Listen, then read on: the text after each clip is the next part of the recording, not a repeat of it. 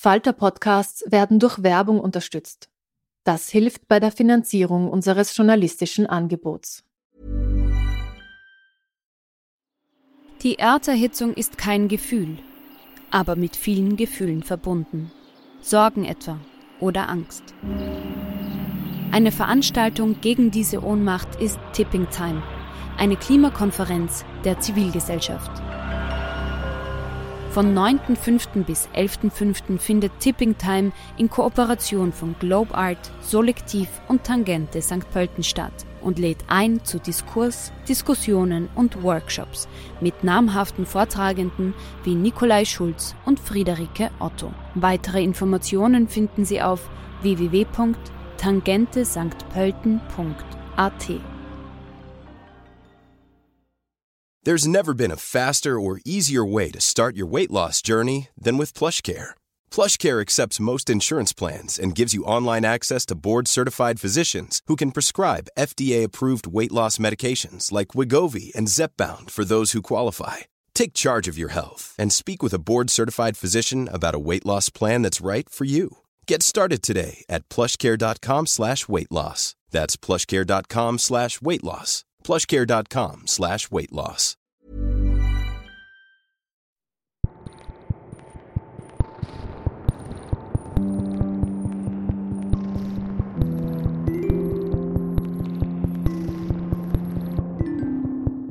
Herzlich willkommen bei einer neuen Folge von Besser lesen mit dem Falter. Mein Name ist Petra Hartlieb und meinen heutigen Gast, Martin Kordic, kenne ich schon lange und er war sehr wichtig für mein Leben.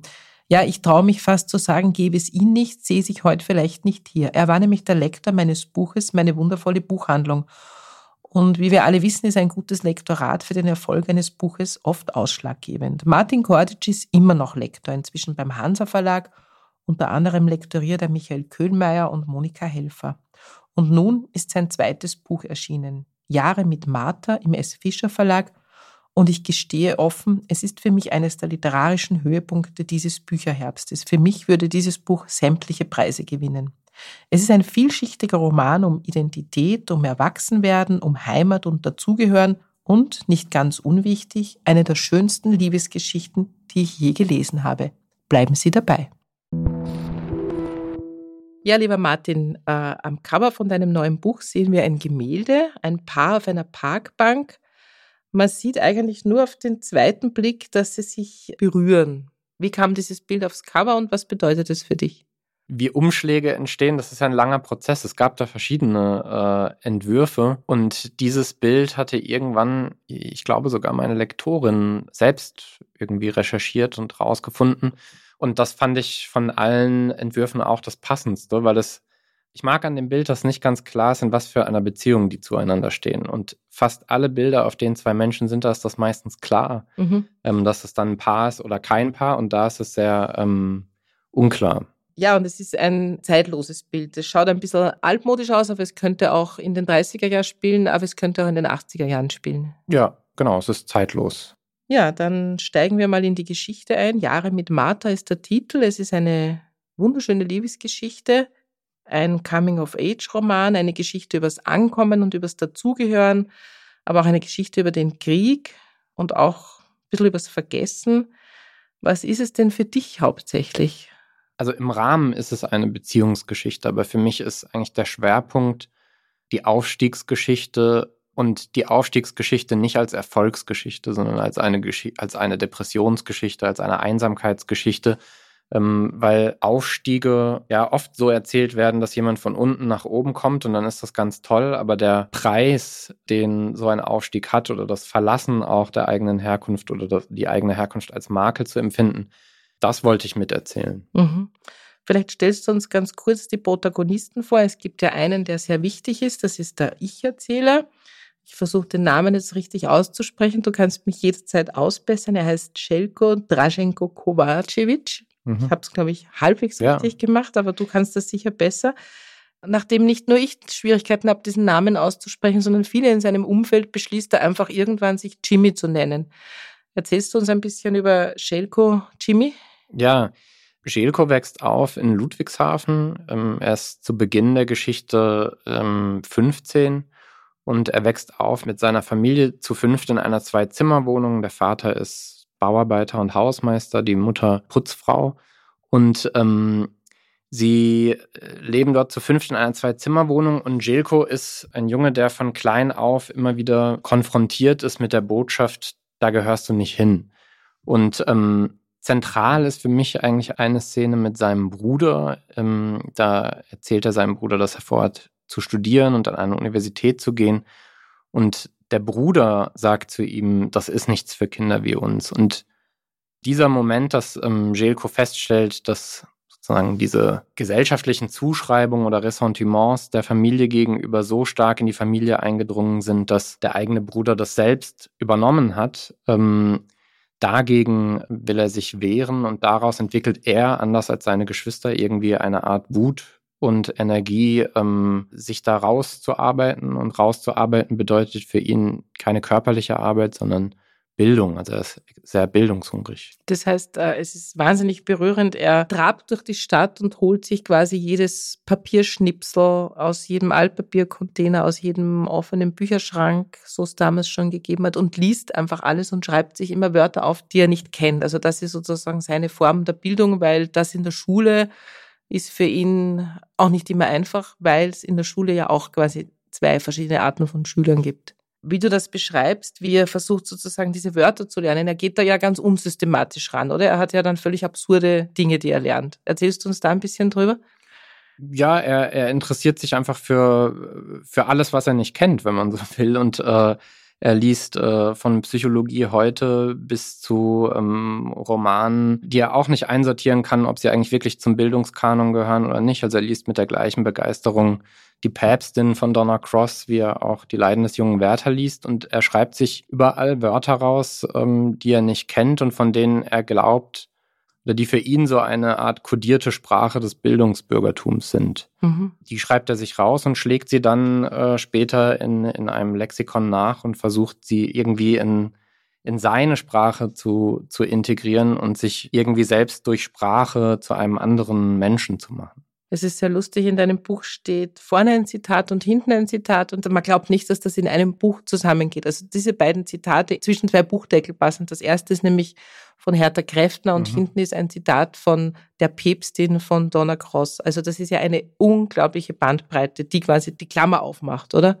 Ja, ja, genau. Das ist auch die Neugier, mit der er auf die Welt blickt, dass er ähm, eigentlich durchlässig ist für, für, für alles. Also er, er, hat sozusagen den Vorteil der Kanonlosigkeit und, äh, und ähm, schaut sich deshalb alles mit dem gleichen Blick an. Mhm. Wir müssen über die Liebesgeschichte natürlich auch reden. Das ja. ist ja ein wichtiger Teil in diesem Buch. Ähm, als du mir damals das Manuskript geschickt hast, das ist schon ziemlich lange her. Und ich habe begonnen zu lesen, dachte ich, oh mein Gott, oh mein Gott, will ich das wirklich lesen? Ist das jetzt so eine Lolita-Geschichte? Nur hast du halt die Geschlechter vertauscht. Macht's das dann besser? Wenn man muss dazu sagen, dass Martha ja 20 Jahre älter ist als Schelko.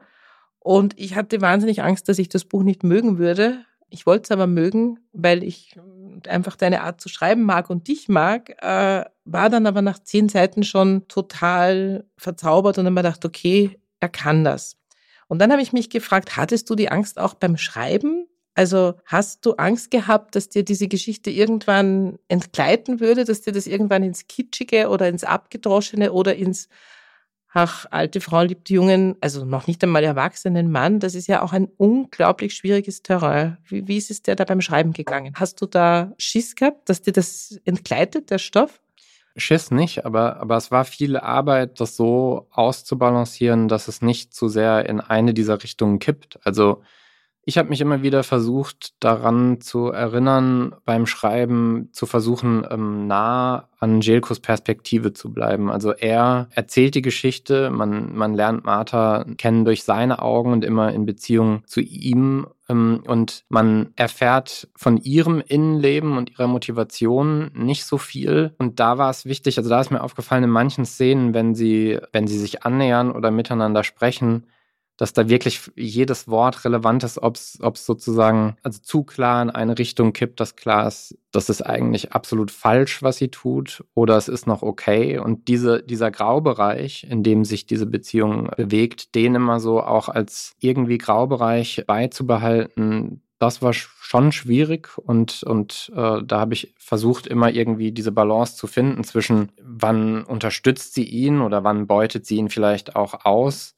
Das war schwierig mit der Beziehung und ich glaube, was dann für mich noch wichtig war, um, um diese Unklarheit klarer zu machen, eine andere Beziehung mit einem ähm, Mann, mit einem Professor, die eigentlich ganz ähnlich ist von der Dynamik und die so ganz klar falsch ist, weil er da ganz klar ausgenutzt wird. Mhm. Also Schelkow versucht, ohne dass er das jetzt steuert, aber im Grunde durch diese Wahl der Beziehungspartner, wenn man das als Beziehung nennen kann, ähm, er versucht, in diese andere Ebene natürlich zu kommen. Also die Martha ist natürlich für ihn eine Verheißung auf ein anderes Leben. Die hat Geld, die hat Bildung, sie ist Frau Professor Martha Gruber, die hat ein großes Haus, die hat Bücher die hat eine Kreditkarte. Mhm. Also für ihn ist das sozusagen ja der Blick ins Paradies erstmal. Was ist dieser Professor für ihn? Eigentlich übernehmen Martha und dieser Professor Donnelly im Prinzip wie so ähm, Elternrollen ein. Ähm, und dieser Professor, den lernt er kennen später an der Universität. Das ist natürlich eine andere Einführung. Martha lernt er wirklich privat kennen, wenn man so will.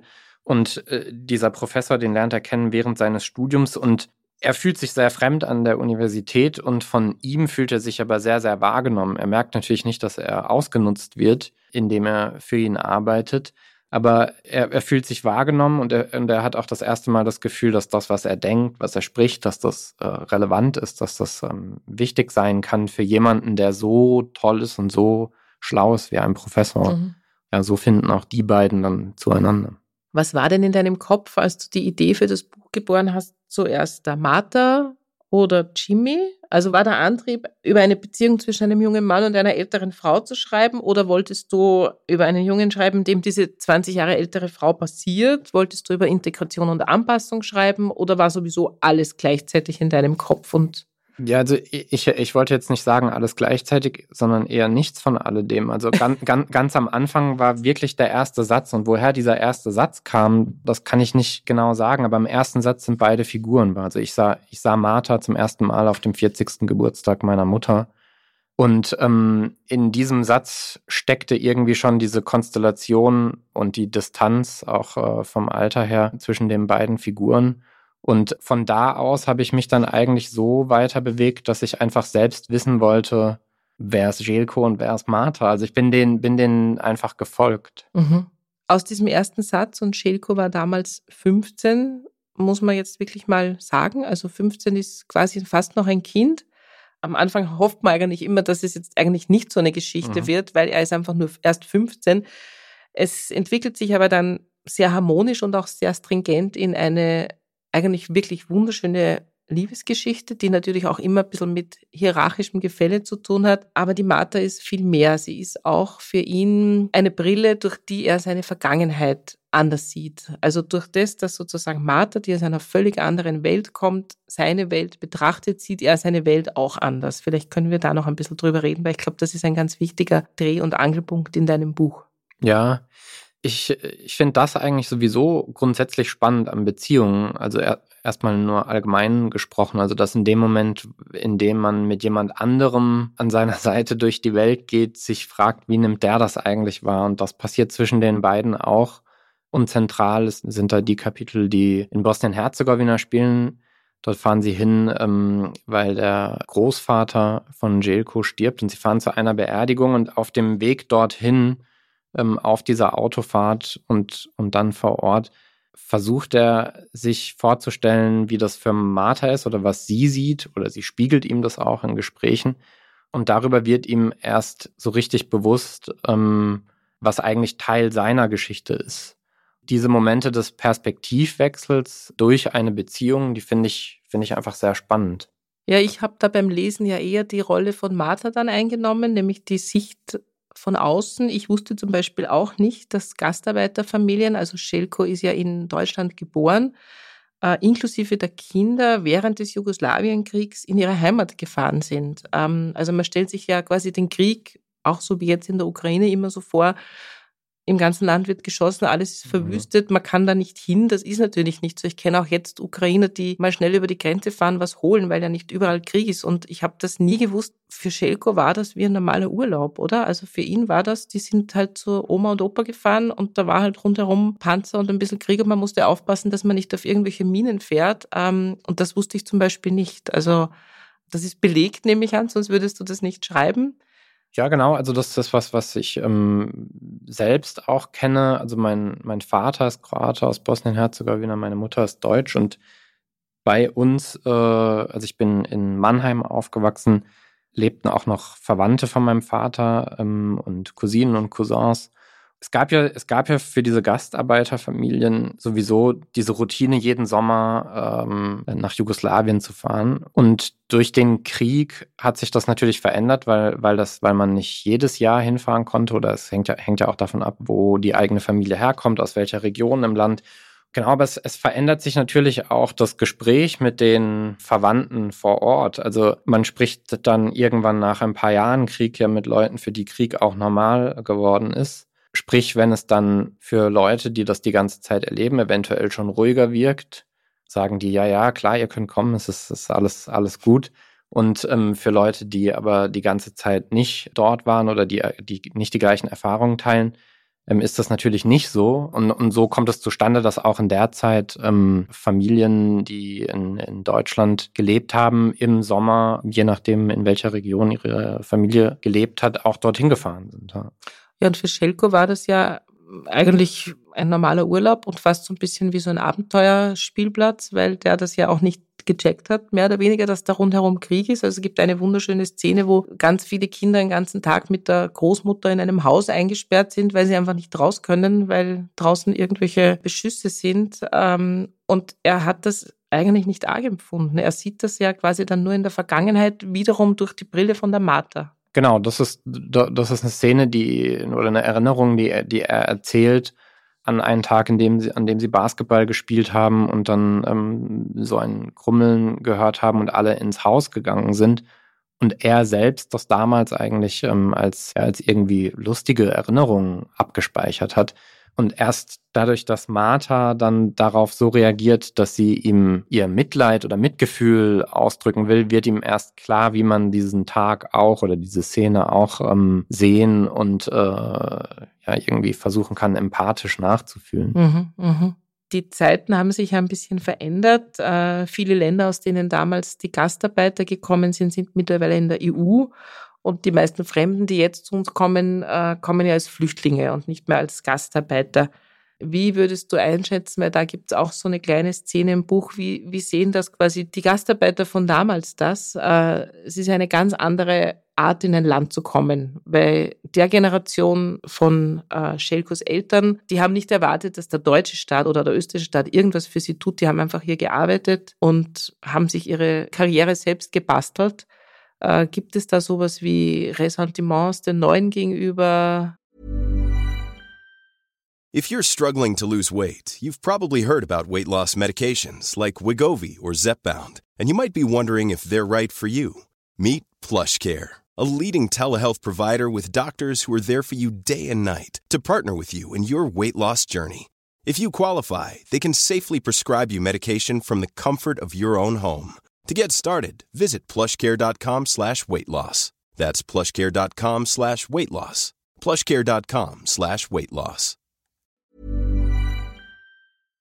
Das, das weiß ich nicht ganz genau, aber auch, weil das, weil das, glaube ich, in jeder Szene, wenn man so will, oder in jeder, in allen ähm, Diaspora-Communities ein bisschen ähm, anders ist. Ähm, diese Familie jetzt hier aus dem Roman, dass das ja dann schon auch so, oder beziehungsweise, also Jelkos Familie kommt, äh, die Eltern kommen als Gastarbeiter nach Deutschland und ähm, mit dem Krieg in den, in den 90ern kommen natürlich auch eigene Angehörige, die fliehen. Später im Roman dann ähm, kommen ähm, einfach durch den EU-Beitritt Kroatiens kommen nochmal ähm, neue Leute und ich glaube, jede Gruppe, jede Zeit hat, hat ihre Motivation, ihre Träume äh, und ihre Vorstellungen davon, was jetzt passiert oder wie ihr Leben weitergeht.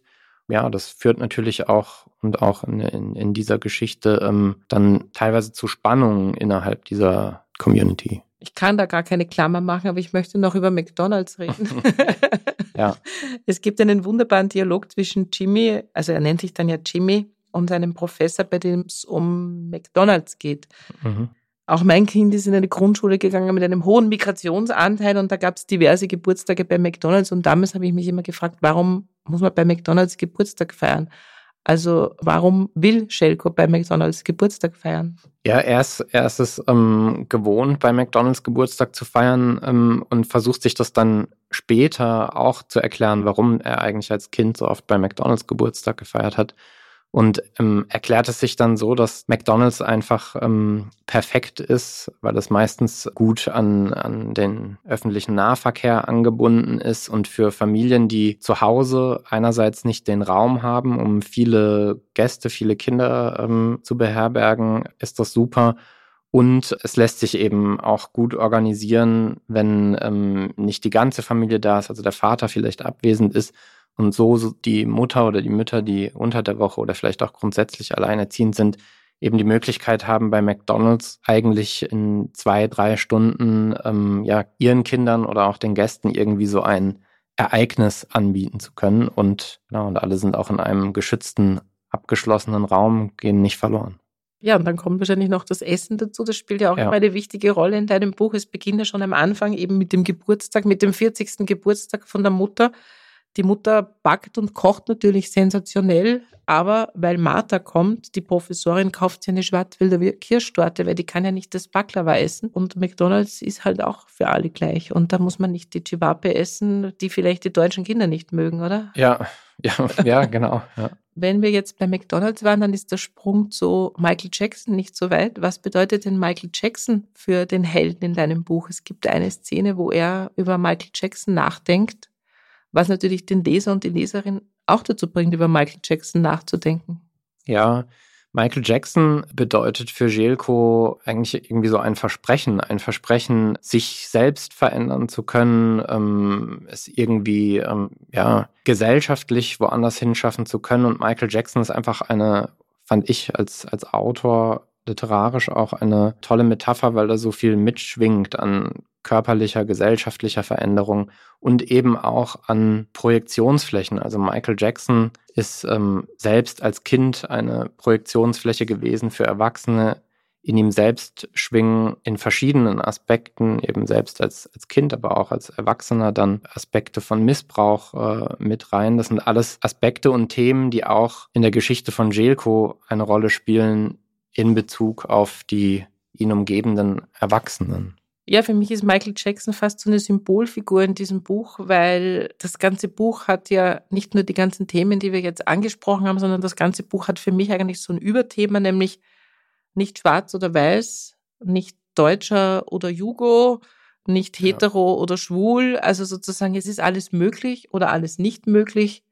Und das ist so ein bisschen für mich Michael Jackson auch in dem Buch gewesen. Also war hier wichtig, eine nicht schwarz-weiß Geschichte zu zeigen oder auch ja. aufzuzeigen, dass eben alles möglich ist oder manchmal auch nichts möglich ist. Ja, also absolut. Also der, der, der ganze Kampf, wenn man so will, die ganze Entwicklung von Jelko läuft eigentlich darauf hinaus, dass er jede Zuschreibung und jede Schublade, die es gibt, ähm, eigentlich auflösen will und für sich selbst auch auflöst am Ende. Also er er hat immer wieder das Gefühl, dass eigentlich die Zuschreibungen, die Schubladen, die, die so gesellschaftlich existieren, er versucht die ja auch über weite Strecken zu erfüllen und versucht dann in verschiedene Rollen zu gehen und sich auszuprobieren. Er stellt aber für sich selbst fest, dass er eigentlich nur irgendwie zu einem inneren Frieden finden kann, wenn er sich von diesen Gedankenmodellen komplett verabschiedet und, und einfach bei sich bleibt. Ähm, ja, ohne das jetzt verraten zu wollen, wie das Buch ausgeht, möchte ich doch noch ein bisschen über den Schluss des Buches reden, weil mhm. der ist für mich sehr ambivalent. Ich habe das Buch nachher zugeklappt und ich bin jetzt nicht sicher, ist es jetzt ein gutes Ende oder ist es ein Desaster? Äh, mhm. Und ich weiß es eigentlich bis heute nicht. Also sie werden unglaublich deutsch, sie grillen vorm Reihenhaus, sie trinken Weißweinschorle, sie haben deutsche Namen, der Papa hat sich den Schnauzer abrasiert, der Jimmy nennt sich doch wieder Schelke und er ist jetzt doch Gärtner geworden. Also genau das, was Sie bei der Berufsberatung gesagt haben, er soll nochmal Gärtner werden.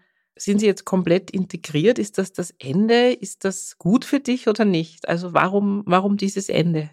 Ja, also ich, ich lese das Ende eigentlich vor allem auch nah an Jelko und Jelko ist am Ende des Romans in einer Position, in der er nicht mehr mit sich selbst kämpft. Er ist ja auch noch jung, also die Geschichte potenziell geht ja, geht ja noch weiter, sein Leben geht noch weiter. Ich selbst stelle es mir jetzt nicht so vor, dass er, dass er für immer Gärtner bleibt, aber ich wollte die Geschichte bis zu dem Punkt führen, in dem er so aufgeräumt ist, dass er aus einer Art von Stabilität in eine neue Phase seines Lebens ähm, treten kann. Deswegen ist das Ende in Bezug auf Jelko so.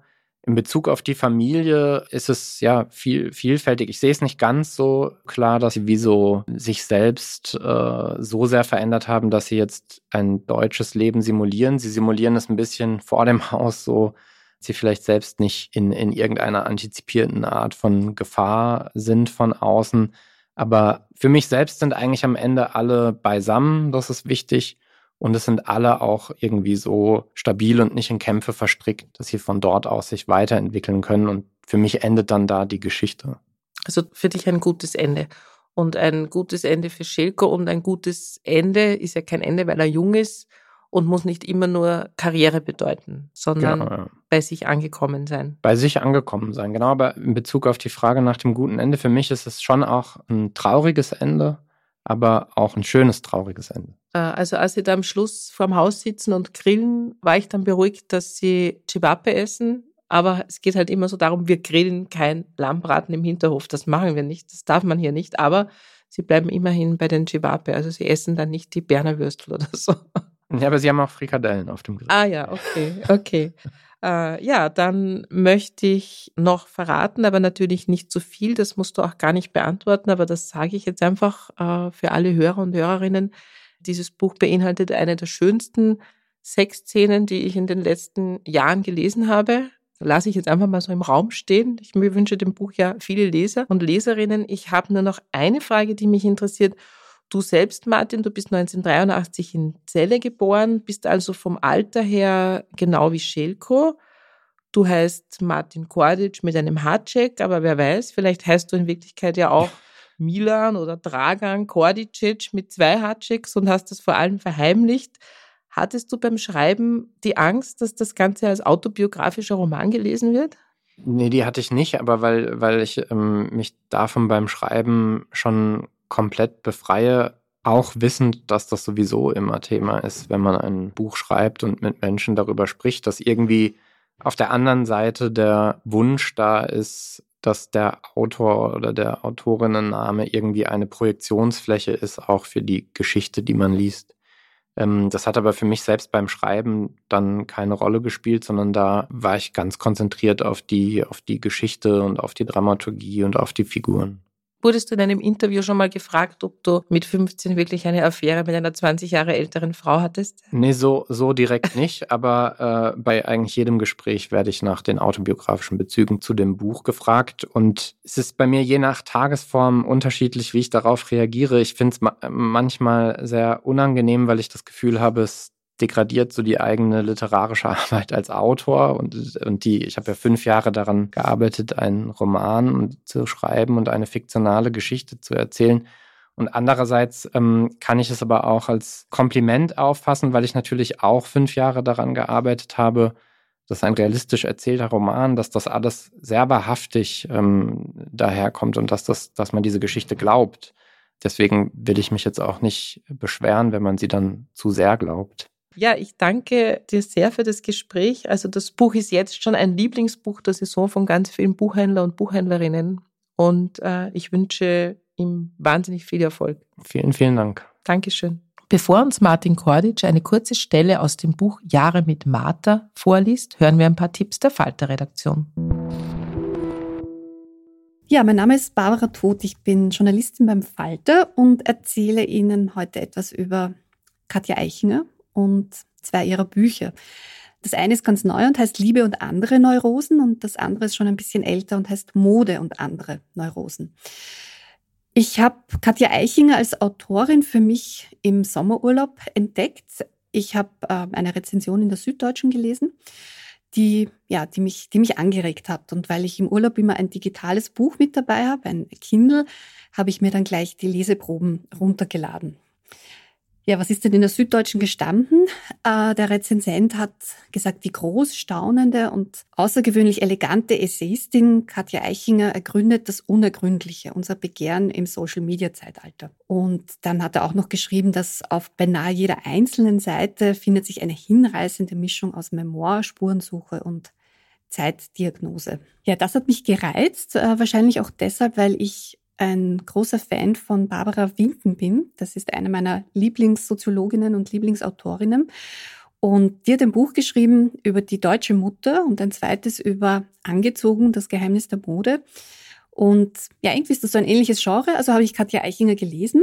Und ähm, ja, vorweg, es hat mir wirklich gut gefallen. Inzwischen stehen beide Bücher als klassische Bücher auf Papier in meinem Bücherregal und das mache ich eigentlich nur, wenn ich Bücher so gut finde, dass ich mir sicher bin, dass ich sie auch ein zweites Mal in die Hand nehmen werde. Katja Eichinger, da denkt man zuerst an Bernd Eichinger, den deutschen Regisseur, inzwischen verstorben, dessen Frau sie war. Sie hat nach seinem Tod auch eine Biografie über ihn geschrieben, aber Katja Eichinger hat eine eigene spannende Lebensgeschichte. Sie lebt als Studentin in der Londoner Punk-Szene. Sie war in den USA. Sie hat sich vielfach ausprobiert und aus diesen Erfahrungen und aus ihren aus ihrer Studienzeit als Kommunikationswissenschaftlerin in London schöpft sie dann auch in ihren beiden Essaybüchern. Sie wird dabei immer auch recht persönlich. Sie erzählt von Begegnungen mit Freunden, von Affären, von Beobachtungen. Beim Lesen ist es ein bisschen so, als würde man sich mit einer neuen besten Freundin unterhalten, die nicht nur sehr viel erlebt hat, sondern auch außerordentlich klug und belesen ist. In Mode und anderen Neurosen, ihrem ersten Essayband, erzählt sie von Phänomenen wie Fast Fashion und Nachhaltigkeit, von der Sehnsucht nach Einzigartigkeit im digitalen Zeitalter und von der Macht von Statussymbolen, von der superteuren Handtasche bis zum vom Schönheitschirurgen zurechtgezimmerten Gesicht. In Liebe und anderen Neurosen ist Liebe natürlich nur eine Chiffre für all die Gefühle und Mächte, die das Zwischenmenschliche in unserem Leben ausmachen. Die Pandemie schärfte auch hier den Blick auf unsere Vorstellungen von Zweisamkeit, altmodische und progressive Lebensformen, das Diktat des oberflächlich Schönen im digitalen Heiratsmarkt und vieles mehr. Am Strand liest sich so etwas natürlich leichter als im Alltag zu Hause, aber so oder so, Katja Eichingers Gedanken zu verfolgen, macht große Freude. Und ich glaube, ihre Bücher sind sicher auch ein ideales Geschenk für eine Freundin oder einen aufgeschlossenen, mode- und beziehungsinteressierten Freund. Danke für die Tipps und nun liest uns Martin Korditsch den Anfang des Buches Jahre mit Martha, erschienen im S. Fischer Verlag vor. Ich sah Martha zum ersten Mal auf dem 40. Geburtstag meiner Mutter. Damals wusste ich nicht, dass sie Martha hieß, ich kannte sie nur als Frau Gruber. Die Geburtstagsfeier sollte unten im Gemeindesaal stattfinden. Das war der Keller in unserem Hinterhof. Mehrmals wöchentlich trafen sich dort die Mitglieder des Friedenszentrums für einen Nähkurs oder zum Bibelstudium. Obwohl es von außen nicht erkennbar war, gehörte das Haus einer kirchlichen Gemeinschaft oder einem christlichen Verein. Genau weiß ich das nicht. Zwischen vielen anderen braunen Häusern stand es irgendwo in Ludwigshafen. Mein Vater war hier der Hausmeister und meine Mutter die Putzfrau. Für diese Arbeiten bekamen wir eine Zwei-Zimmer-Wohnung im Vorderhaus, in der wir mietfrei wohnen konnten. Mein Vater, meine Mutter, mein großer Bruder Kruno, meine kleine Schwester Ljuba und unser Wellensittich Lothar, der so hieß, weil Lothar Matthäus der beste Fußballer war. Hauptberuflich war mein Vater nicht Hausmeister, sondern Bauarbeiter. Er war immer auf Montage. Zusammen mit meiner Mutter verdiente er zwar so viel Geld, dass ich an Klassenfahrten teilnehmen konnte, dafür habe ich meinen Vater allerdings nur am Wochenende gesehen. Als sein Körper für die Baustelle zu kaputt war und er endlich im Trainingsanzug bei uns im Wohnzimmer saß und Fernsehen guckte, da war ich längst ausgezogen und lebte weit weg in einer anderen Stadt, aber das ist eine Geschichte, die ich später erzählen will. Damals fand ich das alles ganz normal. Und an dem Tag, an dem meine Mutter ihren 40. Geburtstag feierte, da saß mein Vater also in Frankfurt in einem Autokran und versetzte Schalungen für die Bahnsteige des neuen Fernbahnhofs am Flughafen.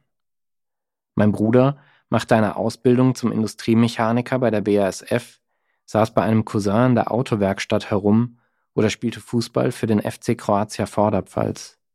Meine Schwester war noch sehr jung. Sie ging in die zweite Klasse oder half meiner Mutter beim Putzen und Kochen.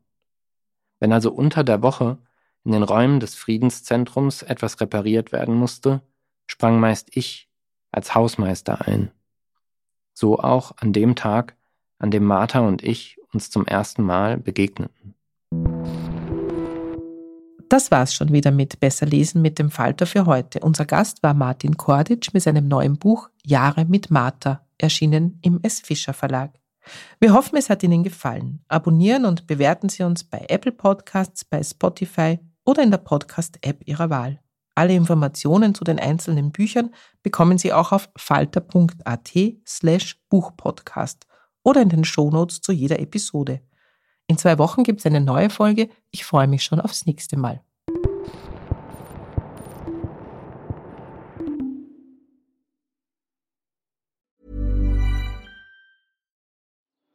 Die Erderhitzung ist kein Gefühl, aber mit vielen Gefühlen verbunden. Sorgen etwa oder Angst. Eine Veranstaltung gegen diese Ohnmacht ist Tipping Time, eine Klimakonferenz der Zivilgesellschaft. Von 9.5. bis 11.5. findet Tipping Time in Kooperation von Globe Art, Solektiv und Tangente St. Pölten statt und lädt ein zu Diskurs, Diskussionen und Workshops mit namhaften Vortragenden wie Nikolai Schulz und Friederike Otto. Weitere Informationen finden Sie auf www.tangentesanktpölten.at. Planning for your next trip?